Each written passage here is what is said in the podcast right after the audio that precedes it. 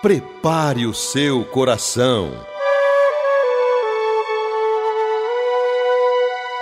Pois você vai ouvir agora uma mensagem de amor, fé e coragem para ser feliz.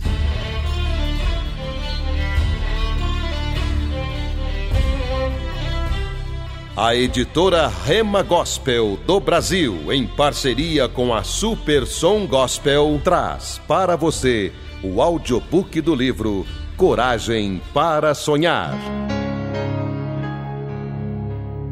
Do escritor Adelino de Carvalho. Locução: Missionário Adelino de Carvalho Júnior.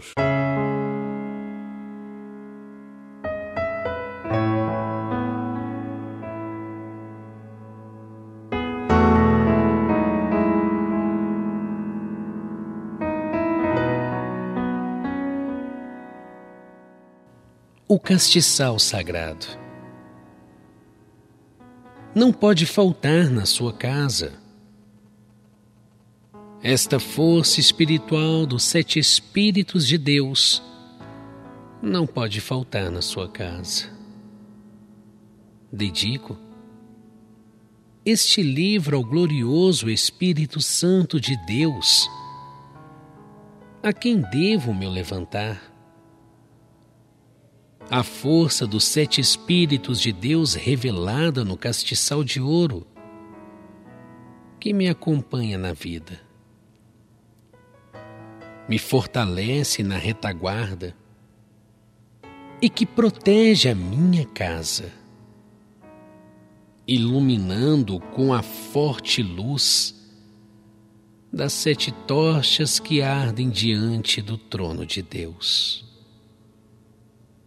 Eis um grande segredo da força espiritual apostólica. É muito forte. Declaração de amor.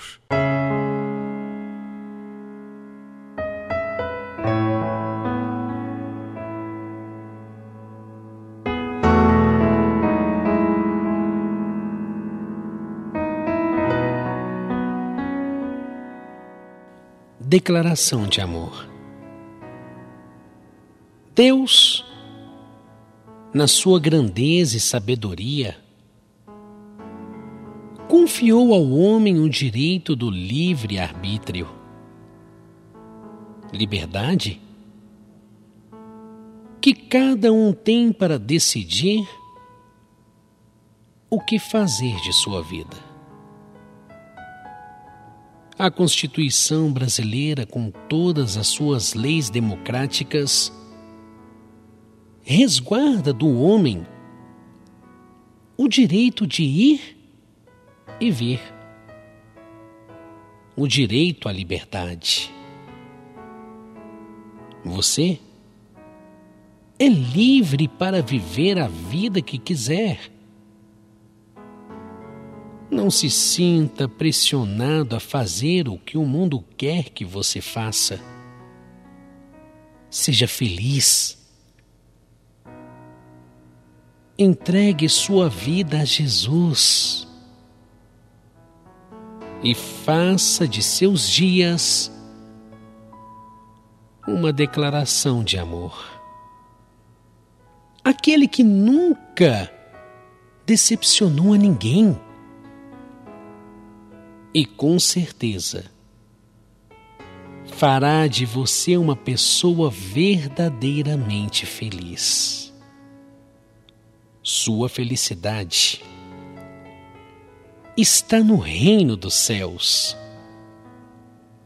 Este livro não chegou em suas mãos por acaso.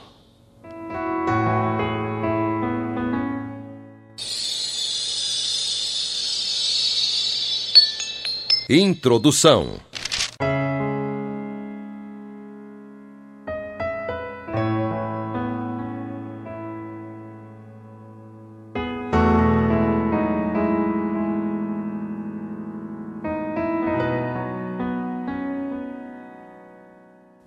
acenda o castiçal do Espírito e receba a revelação de Deus.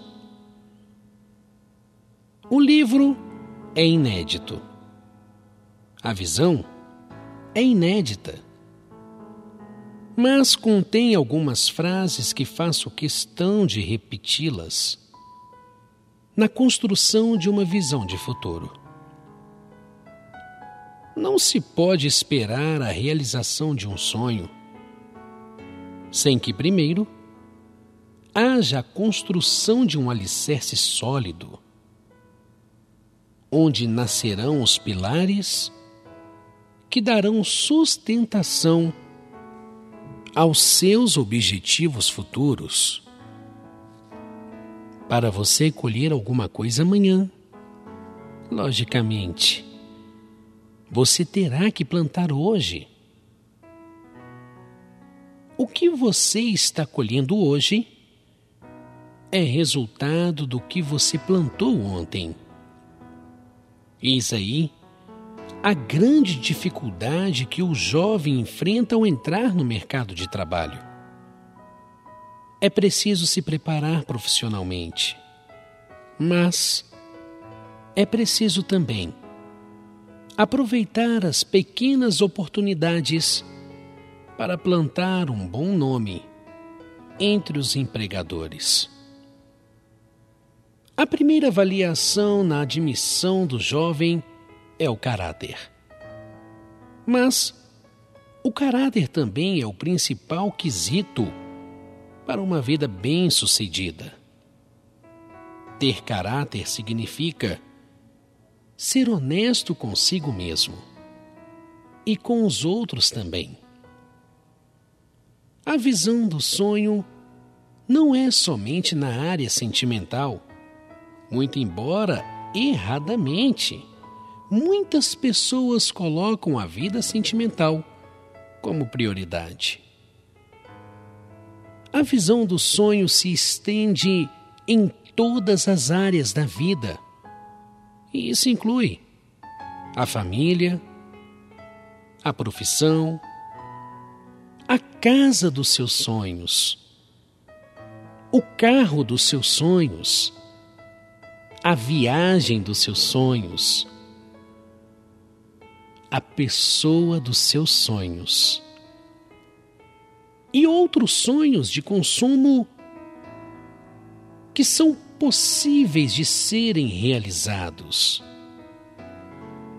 Diz a palavra de Deus. No Evangelho de Marcos, capítulo 9, versículo 23,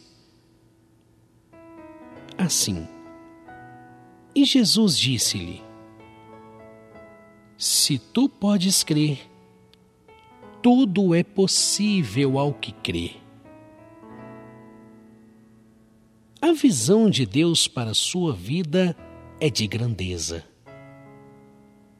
Deus quer que você seja grande em tudo. Grande em espiritualidade, grande em saúde, grande em amor, grande em inteligência, grande amigo, grande companheiro, grande exemplo de fé, grande em prosperidade. Deus preparou o melhor para você. Afinal de contas, você é filho de Deus. E como filho, você tem direitos adquiridos por causa da fé. Você é avaliado no mundo espiritual pela grandeza da sua fé. É isso. É isso que faz a diferença entre você e as outras pessoas.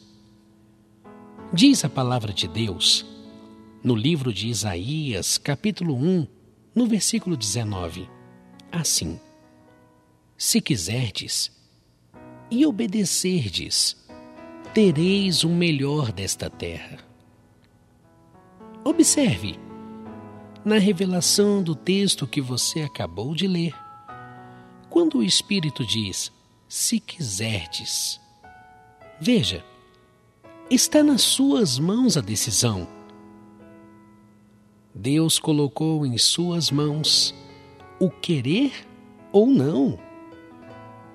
Que Ele venha intervir na sua sorte, mudar a sorte de sua vida. É como se Deus chamasse os azarados, os perdedores ou fracassados para fazer uma virada na vida deles. E o que era azar? Vira sorte. Esta é a grande proposta de Deus para a sua vida. Que você tenha sorte no amor, sorte para ganhar dinheiro, sorte para ter bons amigos, sorte nas mãos para que tudo que você colocar as mãos seja um sucesso. Diz a palavra de Deus no livro de Jeremias, capítulo 30, versículo 3. Assim: Porque eis que vem dias, diz o Senhor, em que mudarei a sorte do meu povo. Foi assim que aconteceu com Jacó. A partir do dia que encontrou uma pedra, ele levantou sobre aquela pedra um altar. Ofereceu a Deus um sacrifício e acreditou que poderia chegar lá. O primeiro passo para a conquista de um sonho é a fé. Deus não tem nenhum compromisso de dar alguma coisa para quem não se lança pela fé. Mas Deus jurou por Ele mesmo dar tudo para os filhos de Abraão.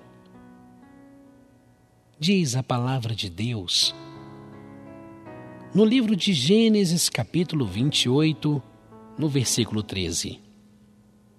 E eis que o Senhor estava em cima dela. E disse: Eu sou o Senhor Deus de Abraão, teu pai, e o Deus de Isaque. Esta terra em que estás deitado, darei a ti e a tua descendência. Quem são os filhos de Abraão? Você sabe? Os filhos de Abraão são aqueles que nunca negam a Deus o seu sacrifício de fé. Diz a palavra de Deus que Abraão era um homem sem nada na vida. Sua mulher Sara era estéril. Sua família o havia abandonado. E mesmo assim, ele creu na promessa de Deus. E por causa de sua fé, conquistou prosperidade material, saúde e, mesmo já sendo de idade avançada, gerou o filho de seus sonhos. Conseguiu tudo por causa de sua fé. A história de Abraão é linda e se repete todos os dias na vida de pessoas que seguem o exemplo de fé que ele nos deixou. Crer para ver a bem-aventurança de Jesus é completamente oposta ao pensamento do mundo. Os materialistas dizem eu só acredito vendo. É uma ideia muito burra, pois ninguém vê a energia elétrica. Mas, se você colocar a mão num fio desencapado, você vai levar um choque muito grande. Ninguém vê a paz, nem a alegria, nem a saúde, nem as coisas espirituais. Não vê, mas sente. Por isso você deve seguir o que você crê e não o que você vê. O sonho está na fé, a felicidade está na fé, a bem-aventurança está na fé. Diz a palavra de Deus no livro de João, capítulo 20, versículo 29. Assim: Disse-lhe Jesus: Por que me viste, Tomé? Criste. Bem-aventurados os que não viram e creram. Como você sabe, eu sou um homem de fé. Mas a fé precisa ser inteligente, precisa ter qualidade, precisa levar você a alcançar benefícios que deseja o seu coração. A vida só se justifica se for para você subir, crescer, conquistar e ser feliz. O objetivo deste livro é abrir os horizontes para os sonhadores. Nunca desista de seus sonhos. Estarei orando por você no Monte Manaim.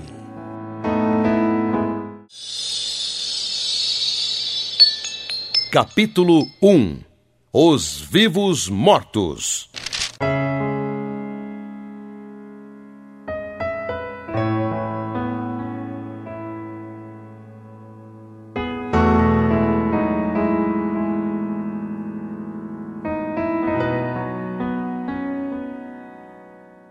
acenda o castiçal do Espírito e receba a revelação de Deus. O oposto do medo é a fé. O oposto das trevas é a luz.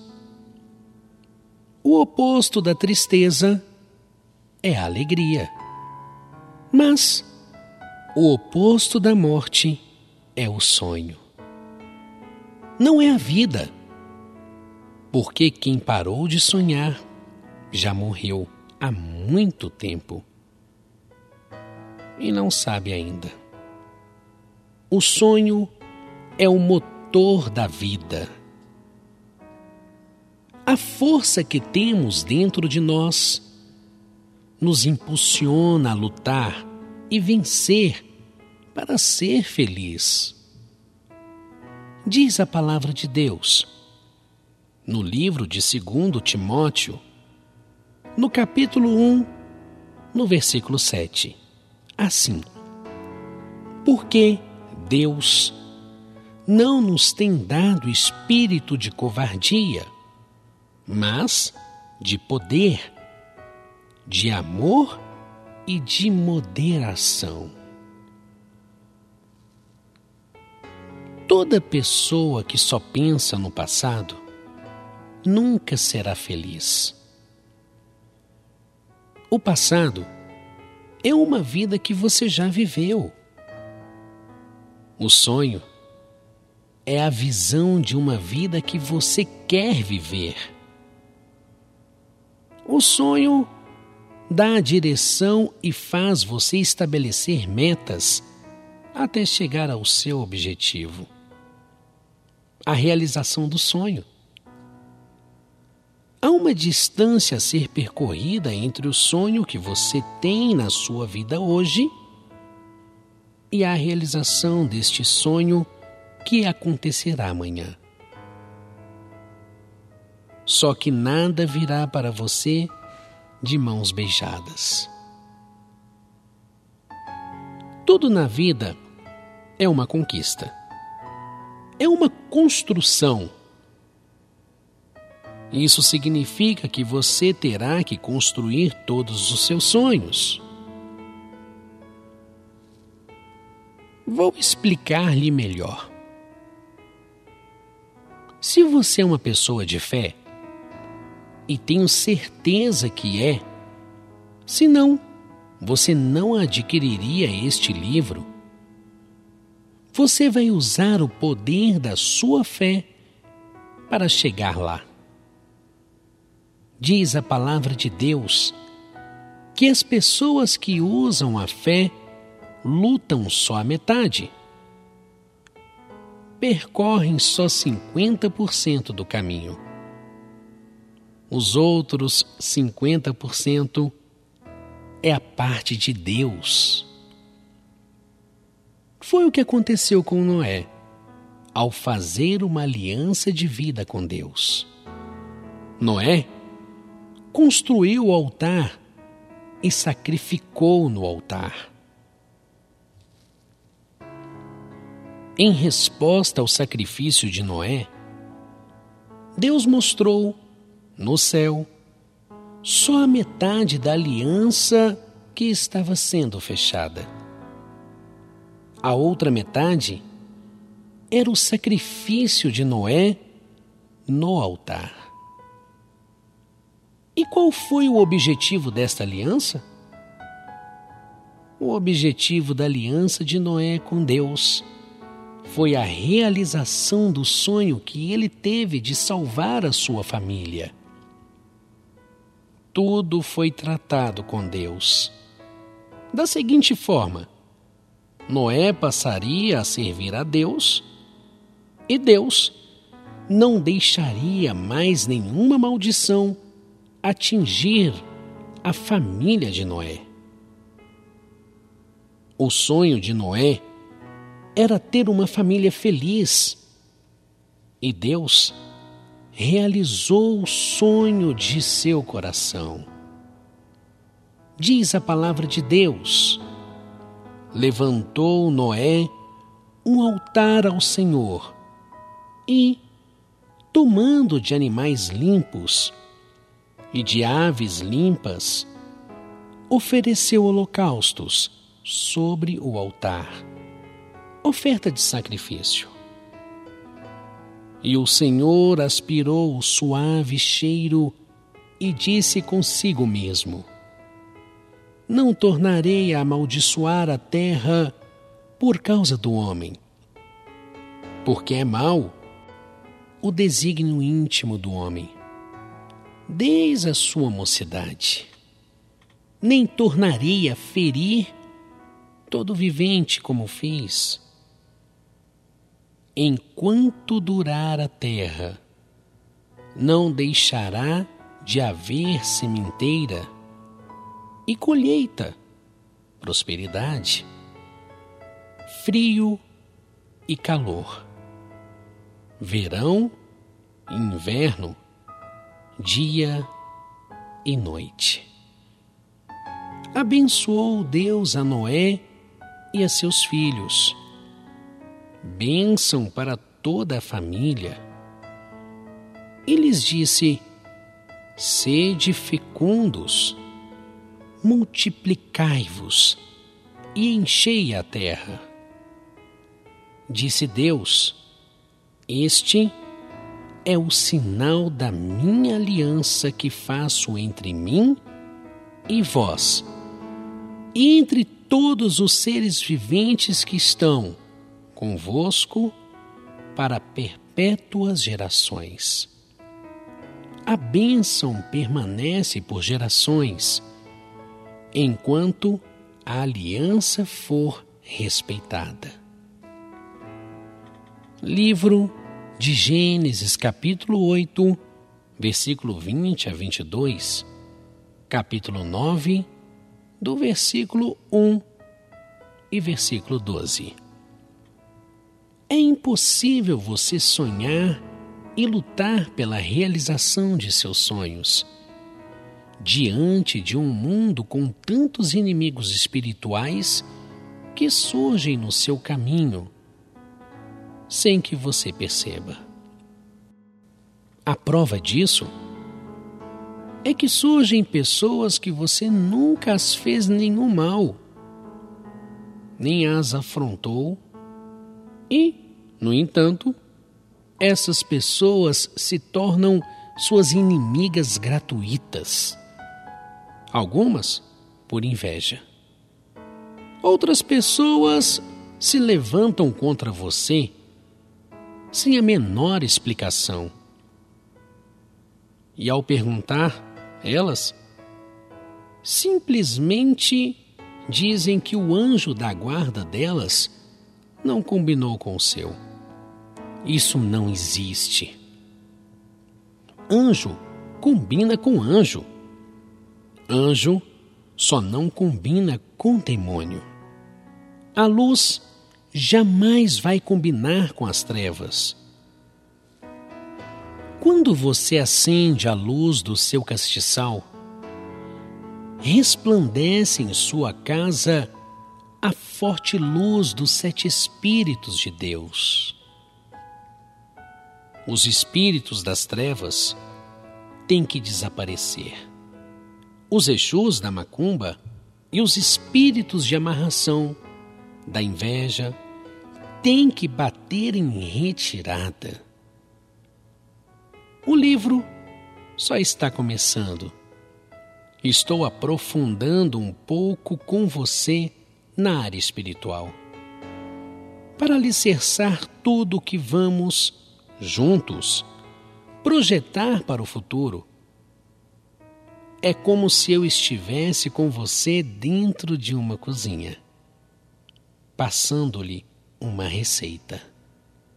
A receita é a estratégia espiritual da conquista de um sonho. A coragem para a realização deste sonho está na fé que você tem no seu coração. O importante para mim não é o fato de você ter adquirido o livro.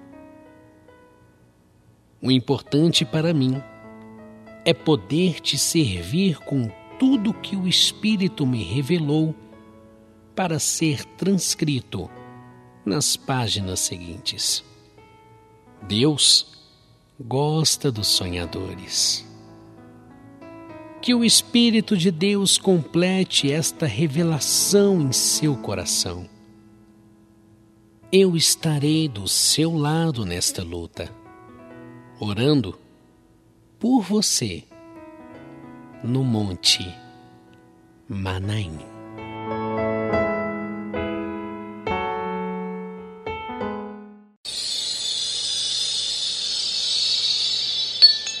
Capítulo 2 Nada lhe será impossível.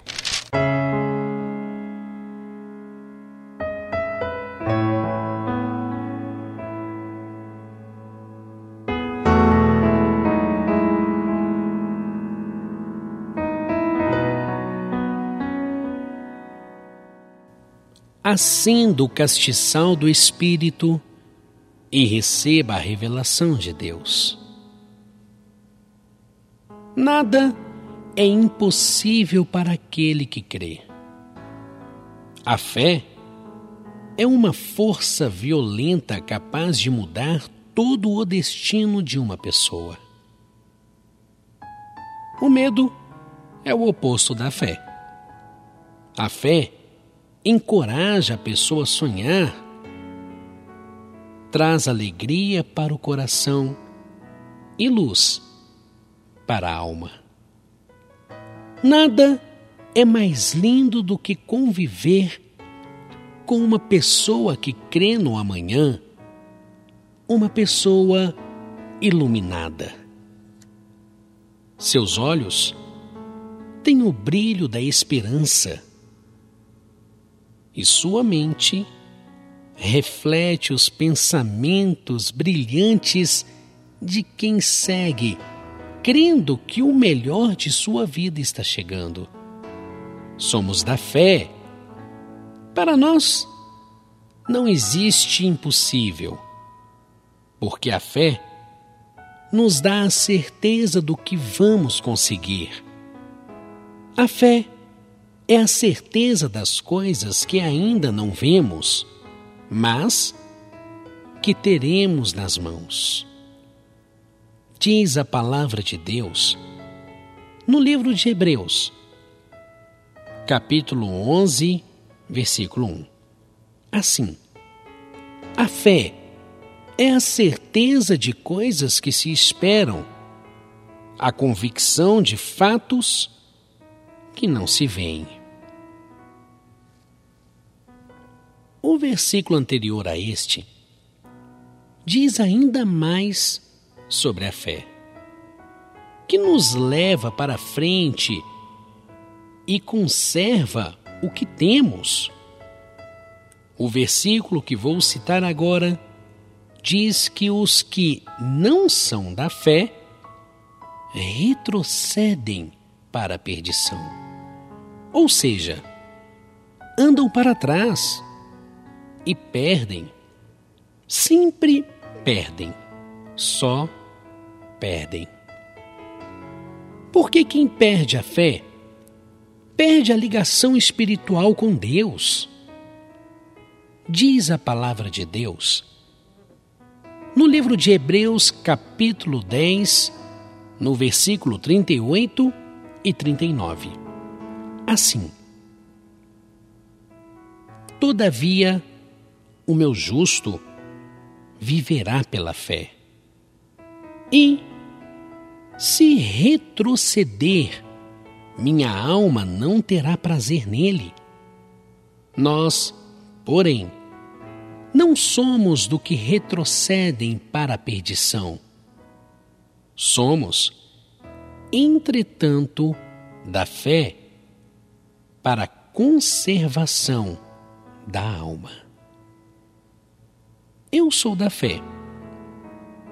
Por isso, eu sou vencedor. Eu sou assim. Você também é. Nós somos assim. Somos sonhadores e cremos nos nossos sonhos muito mais do que a nossa realidade. A realidade a gente muda. A situação jamais poderá mudar o nosso jeito de ser. Somos sonhadores. A situação, por mais difícil que seja, não nos mudará. Somos fortes. Nós mudaremos a situação seja qual for. Somos da fé e o que pintar para nós é festa. Diz a palavra de Deus. Jovens, eu vos escrevi porque sois fortes, e a palavra de Deus permanece em vós, e tendes vencido o maligno. Não ameis o mundo, e nem as ideias e coisas que ele oferece. Se alguém amar o mundo, o amor do Pai não está nele. Porque tudo o que há no mundo, o engano do pecado, da carne e a ilusão dos olhos corrompidos pelo pecado, levam à soberba da vida. Isso não vem do Pai, vem do mundo. Sabemos que somos de Deus e que o mundo jaz no maligno. Porque todo o que é nascido de Deus vence as ideias malignas do mundo. E esta é a vitória que vence do mundo a nossa fé. Aquele que é nascido de Deus, Deus o guarda, e o maligno não lhe toca. 1 João, capítulo 2, versículo 14 a 16. 1 João, capítulo 5, versículo 19. 1 João, capítulo 5, versículo 4. 1 João, capítulo 5, versículo 18, parte B. Como você vê, está tudo preparado para você chegar lá. Depende exclusivamente do que será a sua vida. No que diz respeito ao seu modo de pensar e agir a partir de agora. Este livro vai mexer com a sua cabeça, vai levantar a sua vida, porque vai levantar a sua fé. Não se esqueça de me contar o testemunho da sua conquista, quer seja por e-mail ou por carta. Estarei orando por você e sei que a partir de agora, se você canalizar a sua fé de maneira correta, tudo vai mudar. Prepare-se, pois portas se abrirão, barreiras serão derrubadas para você passar. Encha seu peito de fé, porque este livro chegou em suas mãos para revolucionar a sua mente e mudar sua estratégia de vida.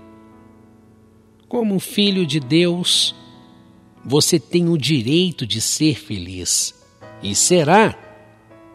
Só depende de você. Acenda o castiçal sagrado dos sete Espíritos de Deus. É muito forte. Está no Apocalipse e é a força máxima do Espírito Santo na terra. Eu tenho uma fé muito grande no castiçal dos sete Espíritos de Deus. E dentro de minha casa, dentro do meu gabinete, sobre a mesa eu posso ver a luz poderosa e resplandecente do castiçal de Deus.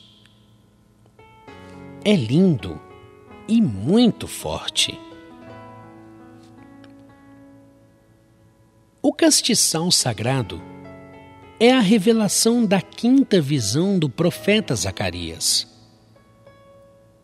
A presença do castiçal sagrado dentro de casa trouxe para todos nós uma experiência espiritual muito forte. São muitos os testemunhos de pessoas que oraram durante anos pedindo pelos seus familiares. E só agora conseguiram o resultado que pediram. A resposta veio com a entrada do castiçal sagrado dentro de casa. É muito forte. A luz espiritual do castiçal traz o domínio dos sete Espíritos de Deus sobre o território onde você mora. Os sete Espíritos de Deus é a plenitude do Espírito Santo de que nos revela o Apocalipse. Diz a palavra de Deus no livro de Apocalipse, capítulo 4, versículo 5.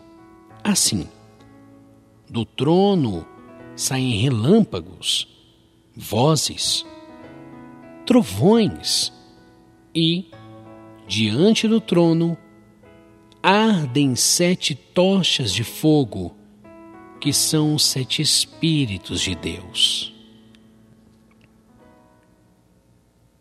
Vamos analisar a luz da revelação espiritual. Cada palavra desse texto do Apocalipse. E com certeza você receberá a visão espiritual da necessidade que cada pessoa tem de conquistar o poder espiritual para a realização de seus sonhos. Sem o poder espiritual, você poderá até sonhar, mas jamais conquistará a realização almejada. Vamos agora analisar a revelação apocalíptica, termo por termo.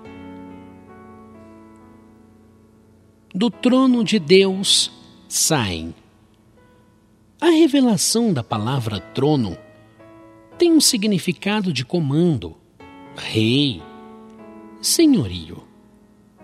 Deus só dará a você o que você sonha se ele for o dono da situação de sua vida. Ou seja, se você abrir o seu coração e a sua casa para que ele tenha o domínio total das ações, dos projetos e das pessoas. Este domínio será espiritual, sentimental, emocional, profissional, familiar e material.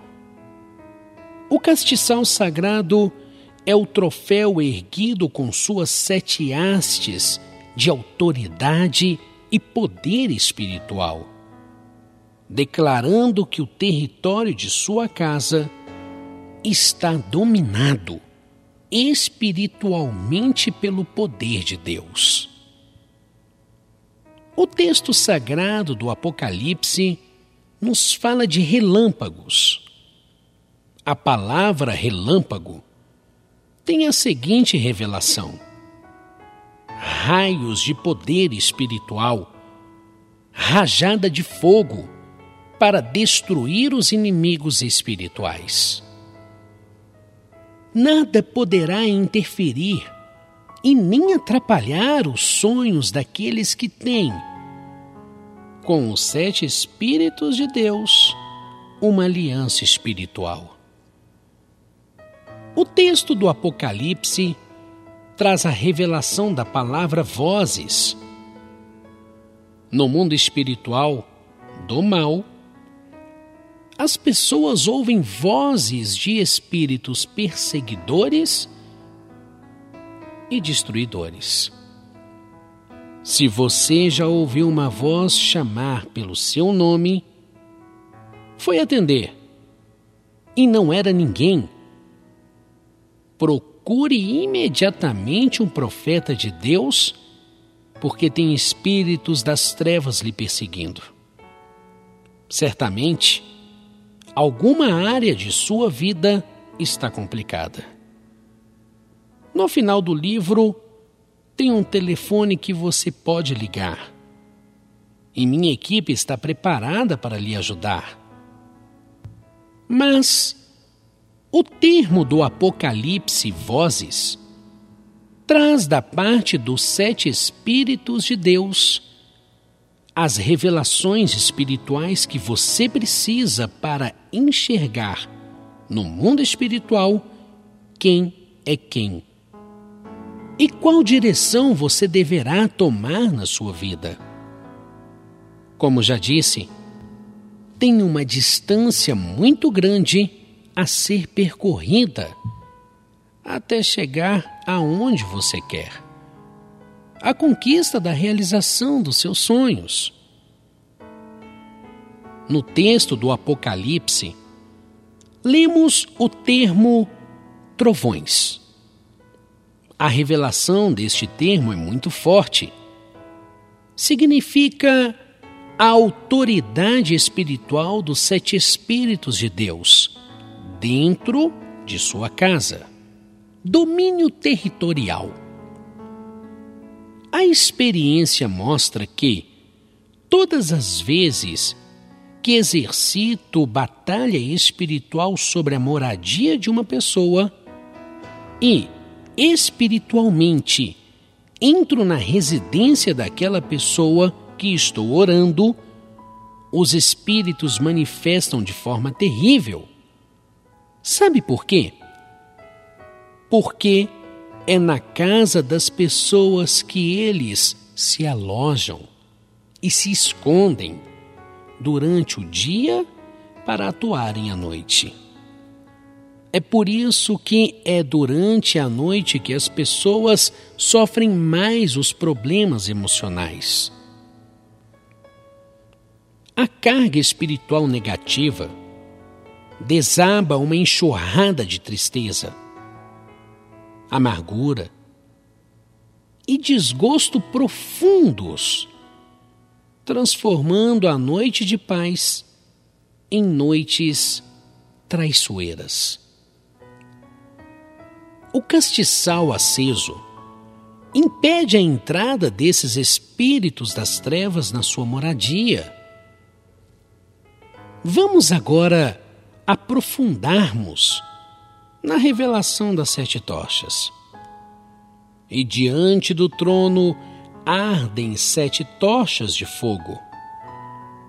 O castiçal dentro da sua casa coloca a sua família diante do trono de Deus. Este castiçal tem a visão profética e a força apostólica, conforme a quinta visão revelada pelo profeta Zacarias.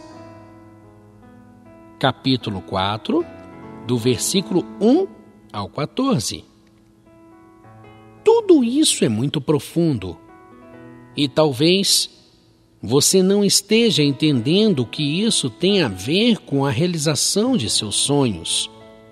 Tem tudo a ver. Se você não tiver poder espiritual, você nunca vai chegar lá. Seus inimigos ocultos vão agir traiçoeiramente e vão lhe atrapalhar, assim como já fizeram outras vezes. Que são os sete Espíritos de Deus. Vejamos agora o mistério revelado das sete tochas, que são os sete Espíritos de Deus. O castiçal sagrado tem duas partes.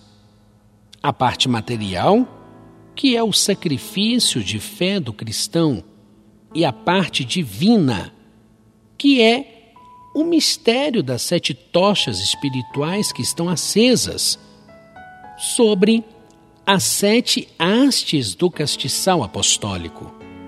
Isso tudo é muito forte. Estamos vivendo o tempo da manifestação dos espíritos, tanto do bem como os espíritos do mal. A batalha espiritual é uma realidade e existem pessoas perversas que têm muito mais prazer em ver o fracasso dos outros do que o próprio bem em suas vidas. no mundo espiritual, vence quem é mais forte. E você precisa ter a força do reino dos céus dentro de você. Esta força interior é que fará você transpor as barreiras e minimizar os problemas, sabendo que maior é aquele que está do seu lado do que os que estão contra ti. Sonhe. Deus gosta dos sonhadores. Sonhe e lute em prol de seus sonhos. Eu estarei do seu lado nesta luta, orando por você no Monte Manaim.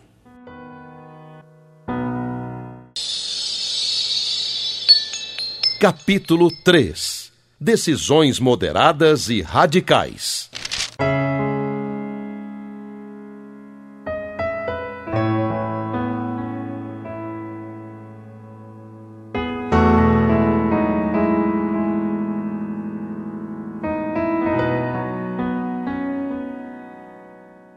Acenda o castiçal do Espírito e receba a revelação de Deus. Como você pode perceber, este livro é chocante, pois ele fará com que você reflita sobre sua própria vida e tome algumas decisões moderadas e outras radicais. Tem decisão na vida que você deixa o próprio tempo se incumbir de mostrar a decisão tomada de maneira branda e suave. Você sabe o que você decidiu, mas os outros só vão saber à medida em que o tempo mostrar. Isso é interessante e é sábio. Um exemplo disso é quando você percebe que uma pessoa não serve para ser sua amiga. O melhor não é brigar com ela. O melhor que você faz é afastar-se pouco a pouco, dando a ela a oportunidade de construir amigos que servem para ela, mas não servem para você. Tudo isso você vai fazer sem precisar falar mal ou ofendê-la. Amigos, a gente escolhe. Tem pessoas boas que não servem para caminhar conosco, porque seus pensamentos são sempre para baixo, negativos e pessimistas. Negativos com o passado e o presente, e pessimistas porque não veem futuro e por isso não sonham. Essas pessoas secam você, porque trazem no pensamento o medo de que, se você vencer, com certeza perderão a sua amizade. Outras já pensam de maneira invejosa.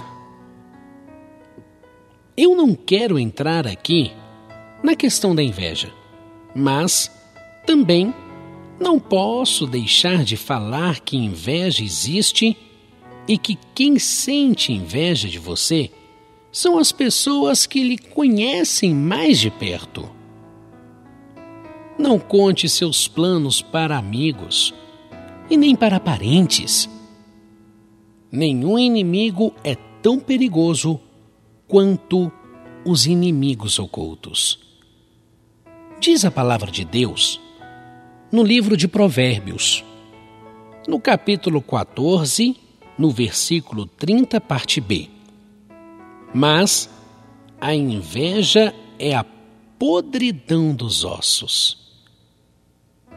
De qualquer forma, se você sonha em ser feliz, a primeira coisa que você precisa fazer é se livrar das amizades perniciosas.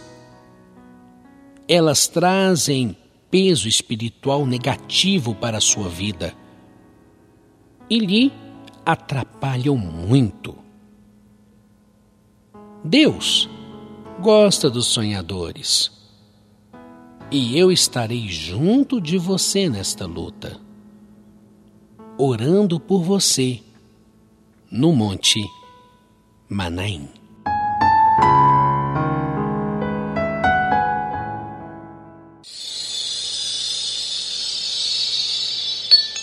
Capítulo 4 Isso é sem chance.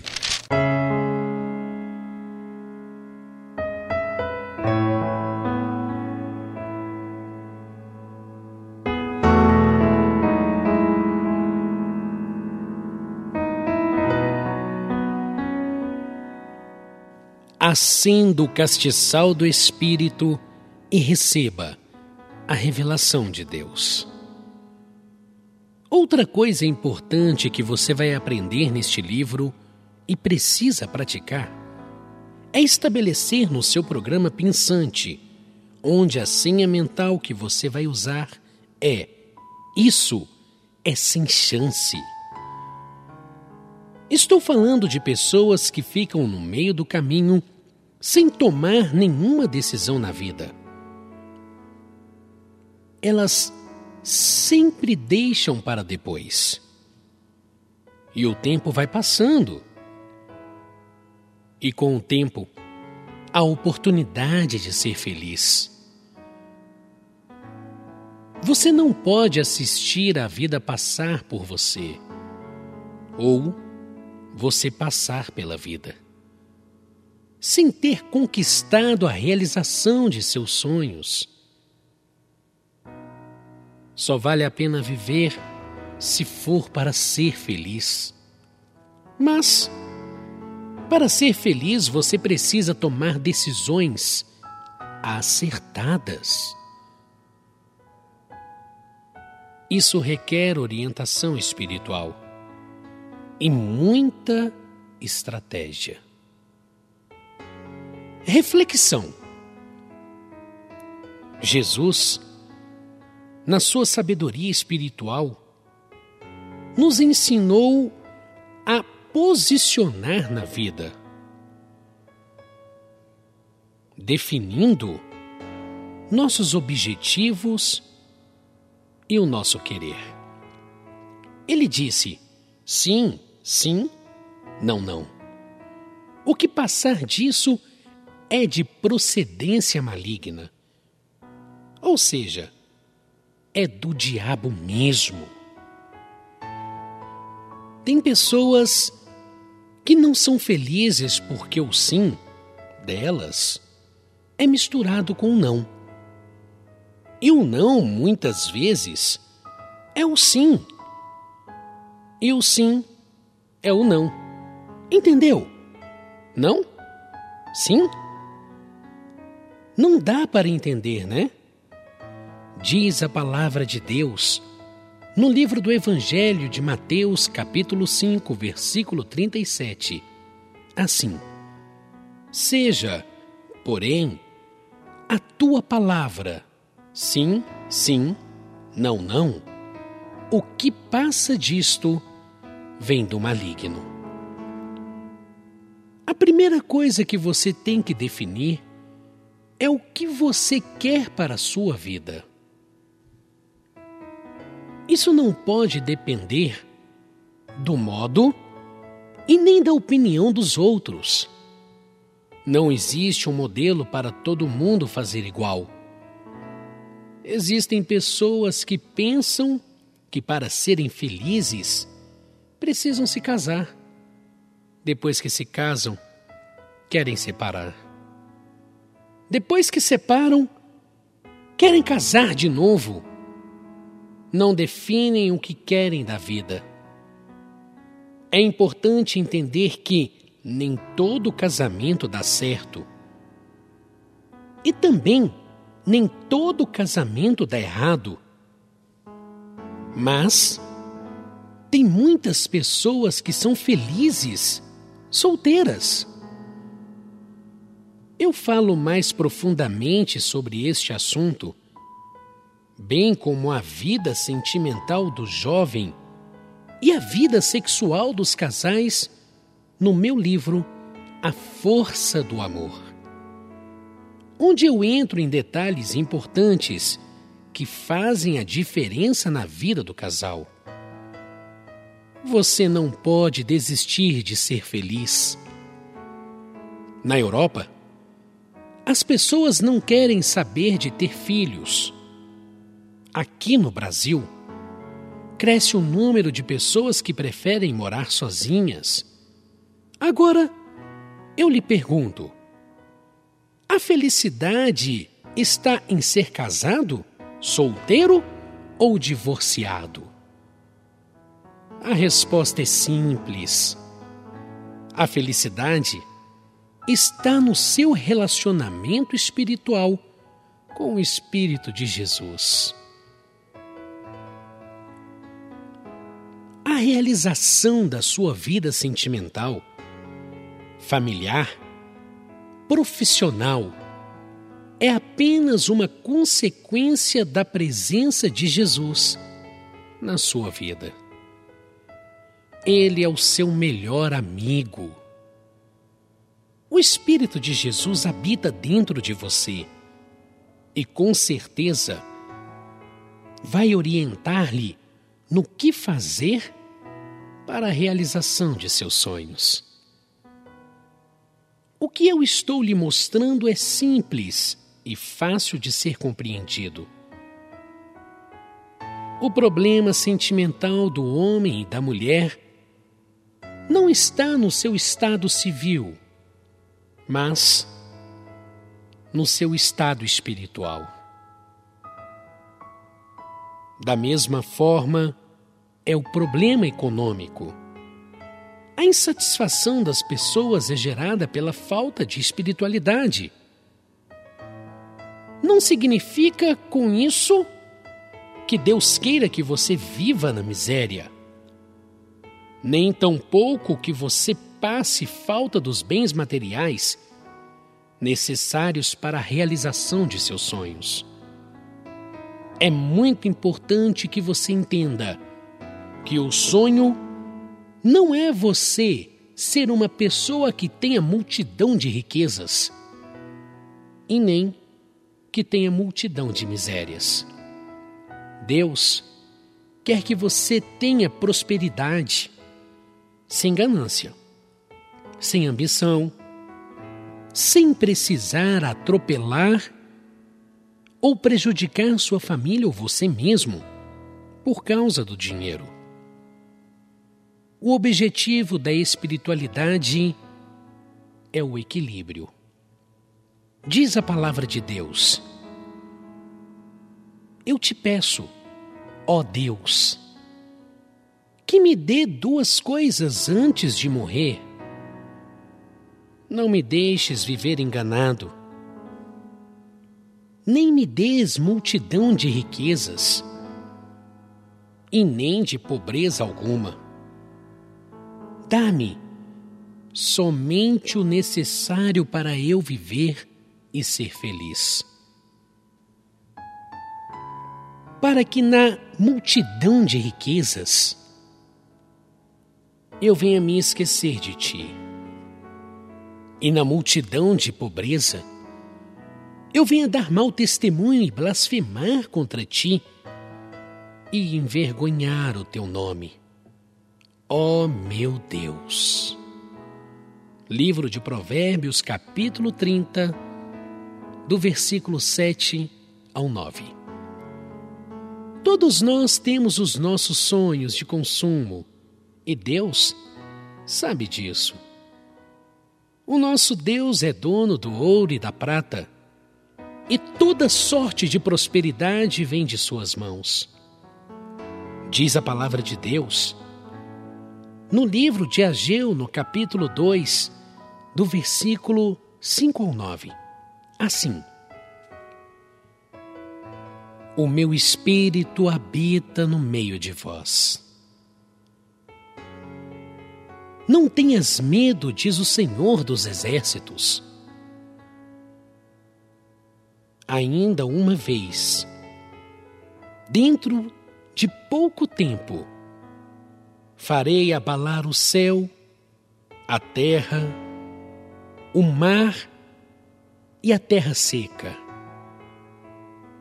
Farei abalar todas as nações, e os bens preciosos de todas as nações virão para as vossas mãos.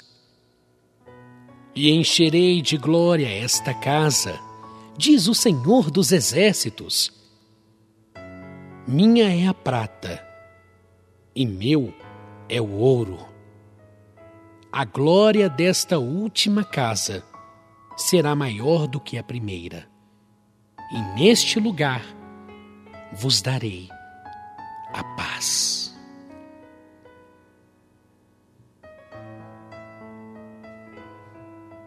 Se você ler novamente esta profecia, o Espírito revelará coisas ainda mais profundas sobre a sua vida passada. Glória da primeira casa. E a sua vida futura.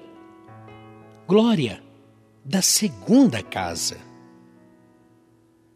O que o Espírito revela é a realização de tudo o que você sonhou e não conseguiu até hoje. No plano espiritual, a primeira casa significa a tentativa humana e o esforço humano de conseguir, com suas próprias forças humanas, alcançar seus objetivos. No plano espiritual, a segunda casa significa a abertura para a intervenção do Espírito, correspondendo à fé a Ele, dedicada. A realização do impossível vem do mundo espiritual. É por isso que não existe nada impossível para aquele que se lança na fé e acredita que pode todas as coisas naquele que me fortalece. Isso é muito forte. No mundo espiritual, a fé é um estrondo, uma explosão de força que arrebenta tudo o que estiver na sua frente e lhe faz maior do que qualquer obstáculo.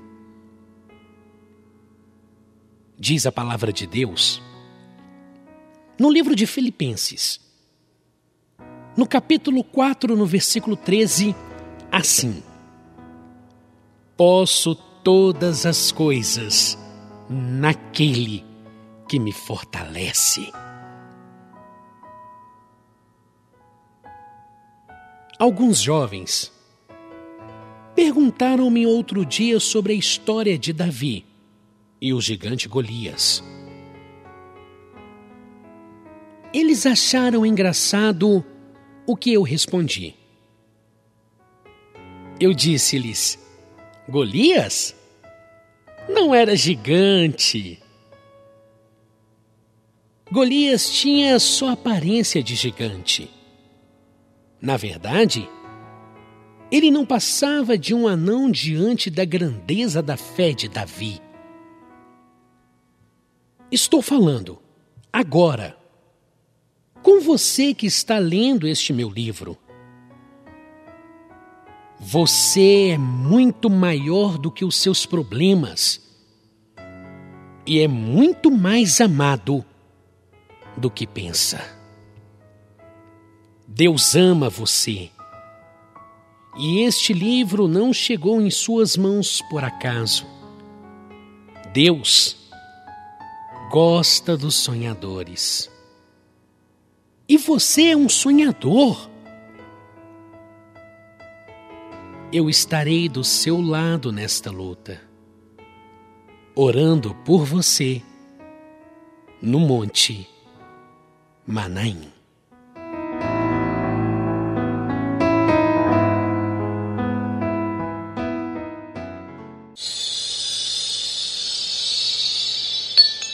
Capítulo 5 os olhos dos sábios estão na cabeça.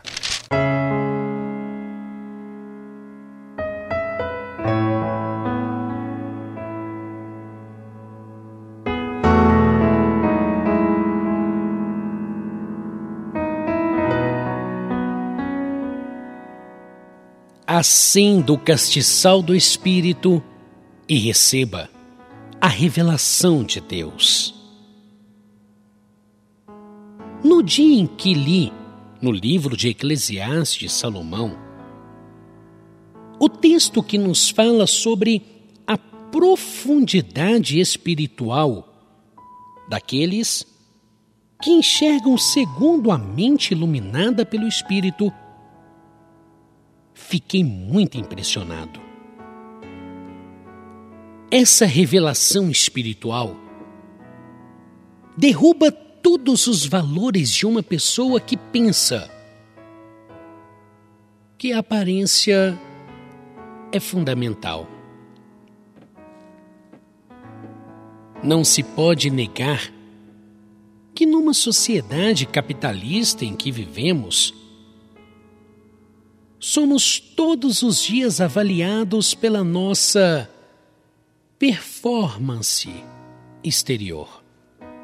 Mas não estou aqui tratando de moda ou do aspecto sociológico de uma pessoa.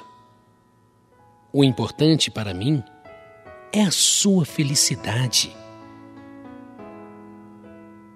E para ser feliz, é preciso que você entenda que para conquistar a realização de seus sonhos e alcançar aquilo que não conseguiu até hoje, é fundamental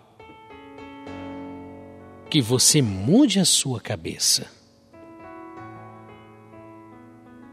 Você precisa reprogramar a sua mente. Tudo se resume em você conseguir mudar a sua cabeça. Vou contar-lhe uma experiência minha que poderá ajudar-lhe de alguma forma. Estava pesando perto de 120 quilos. Fui ao médico, endocrinologista, para iniciar um regime. Ele já havia ouvido falar sobre o meu ministério e elogiou o meu trabalho e a minha inteligência. Logo após, ele disse-me o seguinte: Você sabe por onde você engorda? Não respondi. Fiquei esperando que dissesse que era pela boca. Só que ele não me respondeu isso. Ele me disse que as pessoas engordam pela cabeça. Quando a cabeça da pessoa não consegue controlar a boca, ou seja, quando a mente é mais fraca do que o estômago, então a pessoa come descontroladamente. Então, ele me receitou alguns remédios que nunca usei. Porque acredito que minha mente é controlada pelo Espírito. E que eu posso todas as coisas naquele que me fortalece, inclusive emagrecer. Em duas semanas eu emagreci 12 quilos e continuo emagrecendo simplesmente porque os meus olhos estão na minha cabeça. A cabeça foi colocada por Deus acima do coração, para você amar somente quem verdadeiramente mereça seu amor. Você precisa ser verdadeiro com você mesmo não viva só de aparências. Busque a verdadeira felicidade interior. Quantas pessoas aprenderam de maneira errada a dizer: Eu te amo. Eu não vivo sem você. Amar? Você pode até amar mas viver sem a pessoa que você ama, você já viveu. E se amanhã ela não lhe quiser mais? Sua vida não vai acabar. Não. Pare com isso. A pessoa que está do seu lado precisa lhe dar valor. E ela só lhe dará valor a partir do momento que você se valorizar. Essa história de que eu amo por nós dois já ficou para trás. Você precisa dar oportunidade para a pessoa amada se sentir importante por ter conseguido o seu amor. Eu quero que entenda que tudo na vida depende da forma com que você vê as coisas. O amor inteligente é o único que prevalece, porque está alicerçado nos valores morais e espirituais do ser humano. Busque a sabedoria espiritual para você enxergar além da aparência as pessoas que irão estar ao seu lado na jornada da vida. Diz a palavra de Deus no livro de Eclesiastes, no capítulo 2, no versículo 14, na parte A. Assim, os olhos dos sábios estão na sua cabeça e eles podem ver para onde estão indo, mas os tolos andam na escuridão. Deus gosta dos sonhadores. Lute pelos seus objetivos. Eu estarei do seu lado nesta luta, orando por você no Monte Manaim.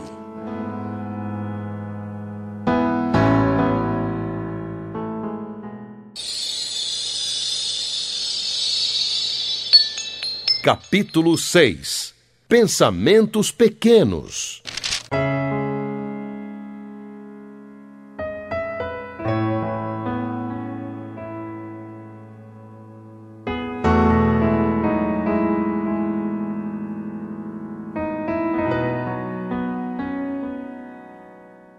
Acenda o castiçal do Espírito e receba a revelação de Deus.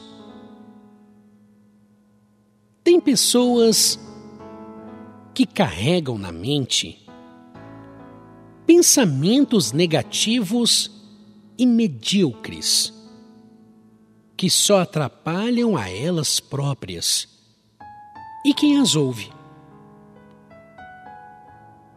São pessoas que não sonham e nem enxergam futuro algum para suas vidas pensam só naquele momento que estão vivendo e passam a vida inteira correndo atrás de pequenos momentos de felicidade. Tais pessoas não têm projetos e nem sonhos. Só pensam no momento. Não têm futuro e a senha maligna que trazem na mente é: aproveitemos agora, porque amanhã morreremos. Só que não morrem e ficam amargando a tristeza de não ter preparado hoje a felicidade futura.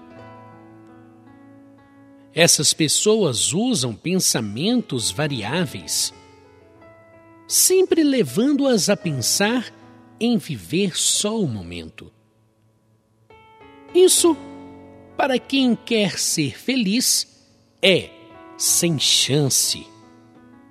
Caminhar com uma pessoa que só pensa no hoje só não é pior do que caminhar com uma pessoa que só pensa no ontem. Existem pessoas que já completaram dezenas de anos de idade e ainda não tomaram juízo. Imaginam ser uma coisa que não são. Envelheceram errando e pensam que já não tem mais conserto. O jovem precisa aprender com os erros e com os acertos dos mais velhos e buscar sabedoria para subir os degraus da espiritualidade. A sabedoria vem do espírito. A inteligência é natural.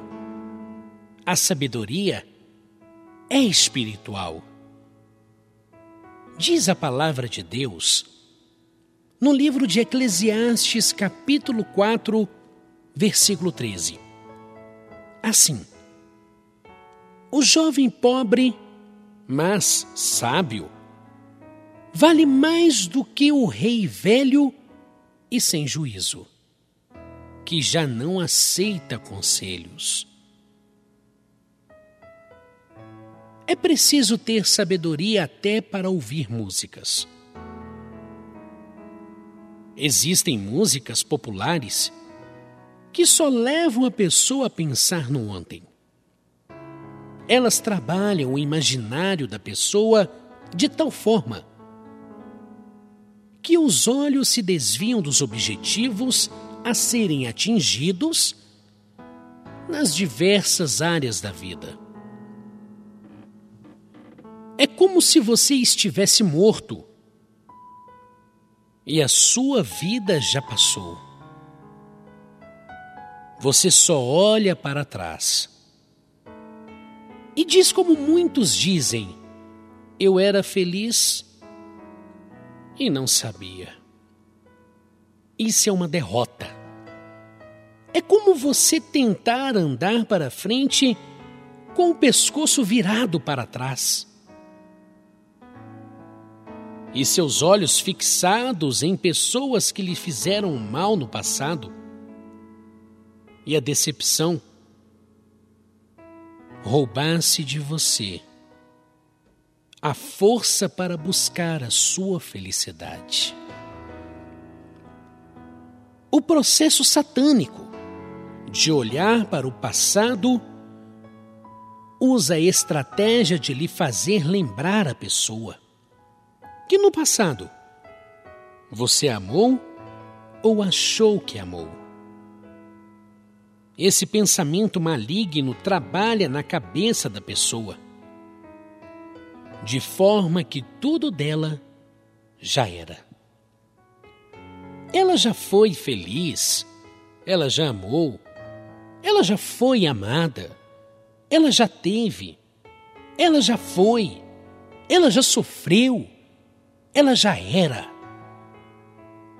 O pensamento maligno de olhar para o passado prende sua mente de tal forma que você não consegue sonhar e nem viver o dia de hoje com qualidade de vida. Diz a palavra de Deus assim: Ninguém que, tendo posto a mão no arado e olha para trás, está preparado para o reino de Deus. Evangelho de Lucas, capítulo 9, versículo 62. Reino significa a realização de um sonho. Arado significa o trabalho ou a luta para conquistar esta realização. Olhar para trás significa fraqueza, dúvida, indecisão do que quer. É importante entender que para chegar lá, você deve estar preparado para o reino de Deus. Isto é, preparado espiritualmente no seu ser interior. Reino significa ser filho do rei, filho de rei é príncipe. Você é, no mundo espiritual, um príncipe com poderes sobre o exército espiritual do rei, que é Deus. Ser íntegro diante de Deus é não ser dividido entre dois ou mais pensamentos. Diz a palavra de Deus no Evangelho de Mateus, capítulo 12, versículo 25. Assim, Jesus, porém, conhecendo-lhes o pensamento, disse: Todo reino dividido contra si mesmo ficará deserto e toda cidade ou casa dividida contra si mesmo não subsistirá. Em outras palavras, a revelação espiritual nos mostra que você não pode ser uma pessoa dividida por dentro. Se dividir, enfraquece. E se enfraquecer, cai. Deus gosta dos sonhadores. Deus te escolheu para vencer e ser feliz. Estarei do seu lado nesta luta, orando por você no Monte Manaim.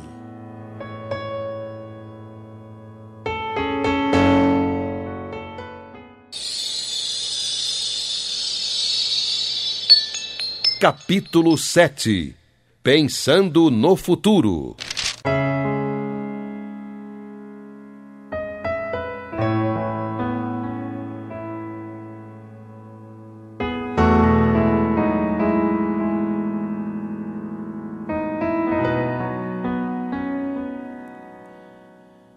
Acenda o castiçal do Espírito e receba a revelação de Deus. É preciso que você pense no futuro. Porque o hoje já é resultado do seu pensamento no passado. Isso é sabedoria. Como já disse, sabedoria é um dom espiritual que Deus dá a quem Ele gosta. Mas conhecimento e felicidade também vem de Deus. É tudo uma questão de fé. No mundo espiritual, vence quem é mais forte. O Espírito de Deus dá a quem lhe agrada a realização de seus sonhos. Diz a palavra de Deus no livro de Eclesiastes, capítulo 2, no versículo 26, assim: Ele dá sabedoria, conhecimento e felicidade às pessoas de quem ele gosta. Mas Deus faz com que os maus trabalhem economizem e ajuntem, a fim de que a riqueza deles seja passada para as mãos das pessoas que agrada a Deus. Observe no texto que acabamos de ler que o Pai das Luzes é capaz de transferir riquezas materiais de pessoas avarentas para as mãos de pessoas do bem. O Pai das luzes é dono de todos os dons espirituais, intelectuais, sentimentais e materiais. Ele é doador de sabedoria e recompensador dos que por ele sacrificam. Todo sacrifício de fé requer confiança e sigilo. É entre você e o Pai das luzes, entre Deus e você. Não pode haver dúvida e nem intromissão de pessoas neste relacionamento pactual. Você oferece a fé e por ela se lança em sacrifício vivo, buscando agradar a Deus e merecer dele o benefício desejado. Ele contempla a sinceridade da sua fé e lhe dará o que foi pedido. Diz assim a palavra de Deus, no livro de Tiago, no capítulo 1, no versículo 5 ao 7 e 17. Assim: Se, porém, algum de vós necessita de sabedoria, peça a Deus, que a todos dá liberalmente e nada lhes impropera, e ser-lhe-á concedida. Peça, porém, com fé, em nada duvidando, pois o que duvida é semelhante à onda do mar, impelida e agitada pelo vento. Não suponha este homem que alcançará alguma coisa. Toda boa dádiva e todo dom perfeito são lá do alto, descendo do Pai das luzes, em quem não pode existir variação ou sombra de mudança. Um jovem de 40 anos perguntou-me: Por que eu não consegui nada na vida? Eu sabia que não era macumba nem inveja. Ele se converteu cedo. Como cristão fiel, ele não foi vítima de trabalhos espirituais malignos e nem de inveja. Ele não tinha nada para ser invejado. Então, lhe perguntei o que ele havia feito quando tinha 18, 20 ou vinte e poucos anos que favorecesse o futuro dele. Ele respondeu-me que aproveitou da sua juventude e namorou bastante, divertiu muito. Olhei firme para ele e perguntei-lhe: E agora? Você vai colher o quê? Vamos imaginar que você vai viver até os seus 85 anos. Pessoas cristãs vivem mais. Por não terem vícios e nenhuma vida desregrada. Imagine, você tem 40 e vai viver até 85. São 45 anos de vida que você terá pela frente. Você está preparado para viver 45 anos de miséria? Arruinado na vida sentimental? Mulher nenhuma se interessa por você, porque você não tem nada para oferecer. E você não tem nada porque não preparou no passado a sua vida de agora. Fui muito duro com ele, porque acredito que a verdade dita para ajudar alguém não a derruba, e assim levanta. Mostrei-lhe uma saída. E ainda ouvi dele um lamento de ter namorado muito e não ter sido amado por ninguém um fracasso.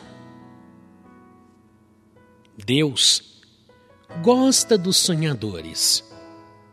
Você merece ser feliz.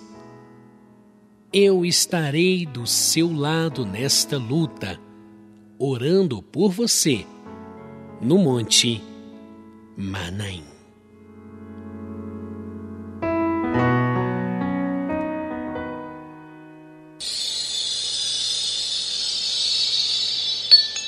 Capítulo 8 hoje ou amanhã.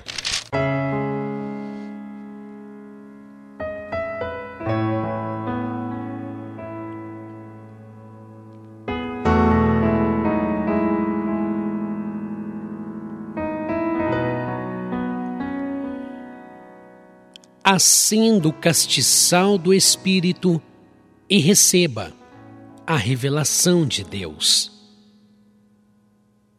Faço palestras a jovens e adolescentes e acho interessante a admiração que eles têm por mim. Mas tudo o que sou hoje e o que conquistei para minha vida hoje é resultado do que fiz ontem. Para você colher, você precisa plantar. A plantação exige sacrifício. Plantar é difícil, mas tudo que tem valor na vida é difícil. Vencer é difícil.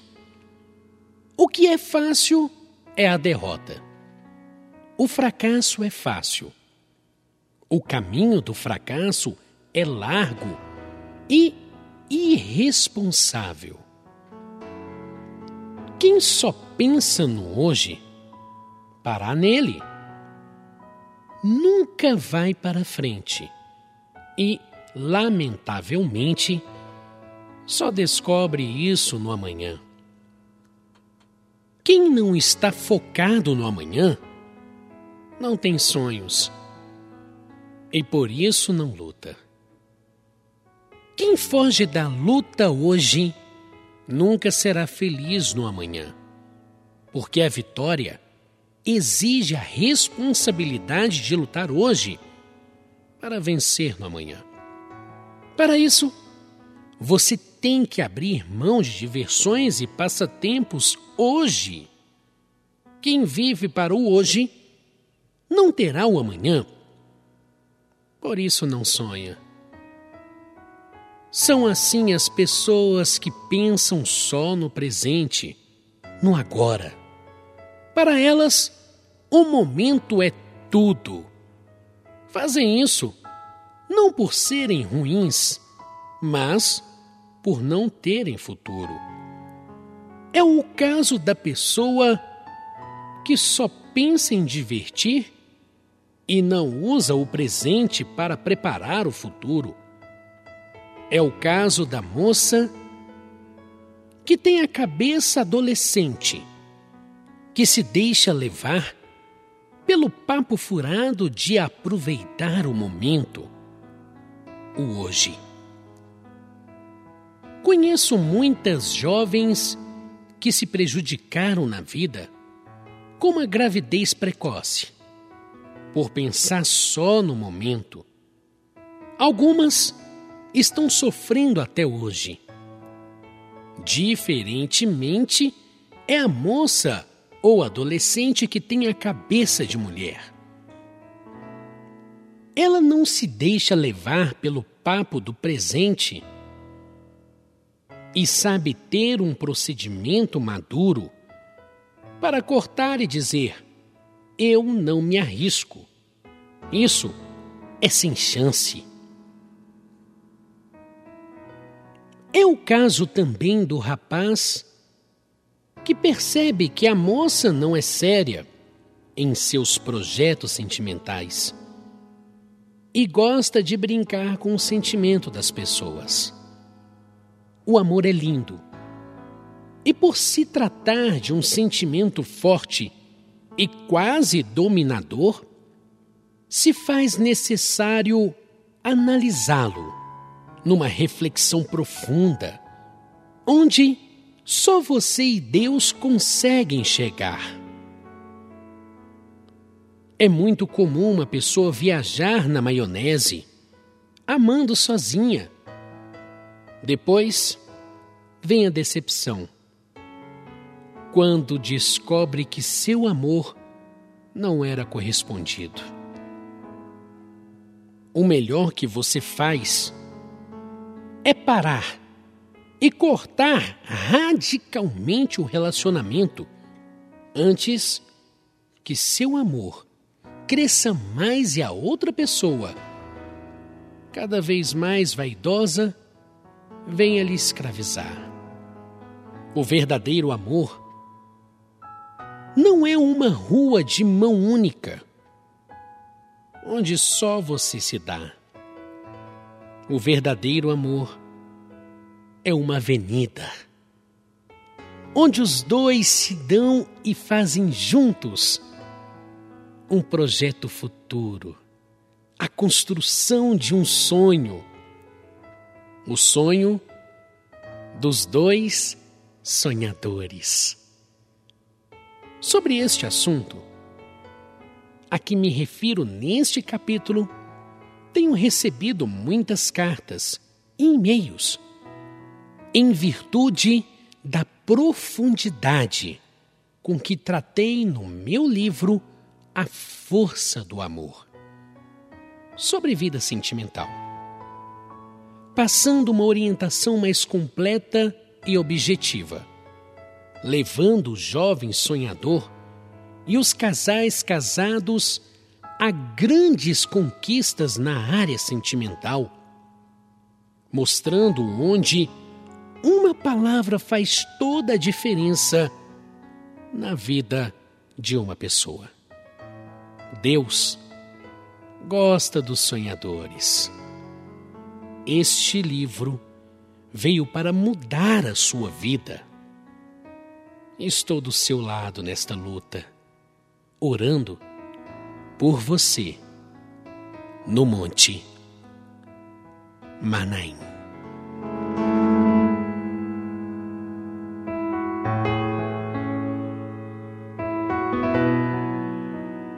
Faça o seu pedido de oração. Mande para o Monte Manaim. Endereço Igreja Reino dos Céus, Rua Varginha, número 215, no bairro Floresta, na cidade de Belo Horizonte, no estado de Minas Gerais, Brasil. O CEP 31 110 130. O telefone é 031 3422 3740.